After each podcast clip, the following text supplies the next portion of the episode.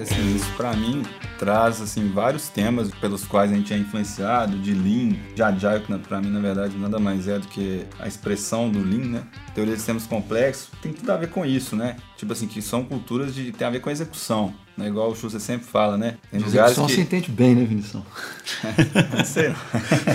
que onde tem muitos cenários onde a gestão ou a direção é, acha que tipo assim que dá para fazer uma separação entre primeiro eu, eu, penso em tudo ali formato tudo certinho ali depois é um mero trabalho de alguém de alguém ir lá e executar. Só que esse mero trabalho na verdade é o trabalho né? E é esse trabalho que na verdade que vai transformar os vai realimentar, vai ter o feedback para ajustar o que você vai fazer dali para frente, né? Eu tava vendo, tava lendo hoje, eu gosto muito de ler sobre Lean, tava lendo hoje um capítulo de um livro que chama This is Lean. Ele fala muito sobre isso, por exemplo, assim, muitas empresas leem, por exemplo, sobre o modelo Toyota de produção e ficam tipo assim, ah, vou executar exatamente igual o modelo de de produção e como eu vou fazer isso, entendeu? Sendo que na verdade você tem que na verdade estudar quais são os princípios do modelo de de produção e começar a executar aquilo ali e praticar ali no seu contexto para ver o que, que funciona e o que, que não funciona. Por exemplo, o modelo de produção é baseado numa fábrica, onde você tem uma possibilidade de, de padronização enorme. Um modelo de, de serviço, por exemplo, você tem um nível de variabilidade altíssimo, inerente. Sim,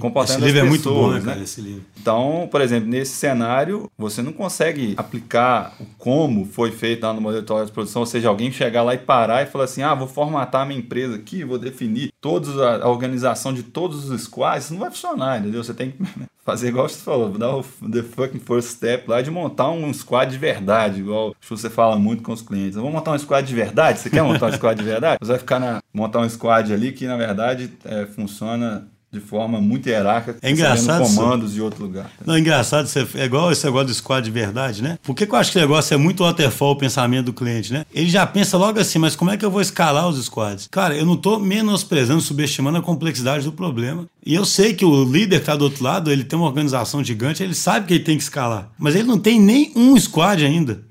Então, assim, a primeira resposta é a seguinte, cara, beleza, vamos, vamos escalar, mas nós vamos ter um para começar? Sabe outro negócio que eu pensei engraçado, esse negócio de começar? Eu, como sou um cara, digamos assim, procrastinador, dizem, né? Não, tem pessoas que me acusam disso. É, eu acho que eu já escreveu um artigo a respeito, né? Então...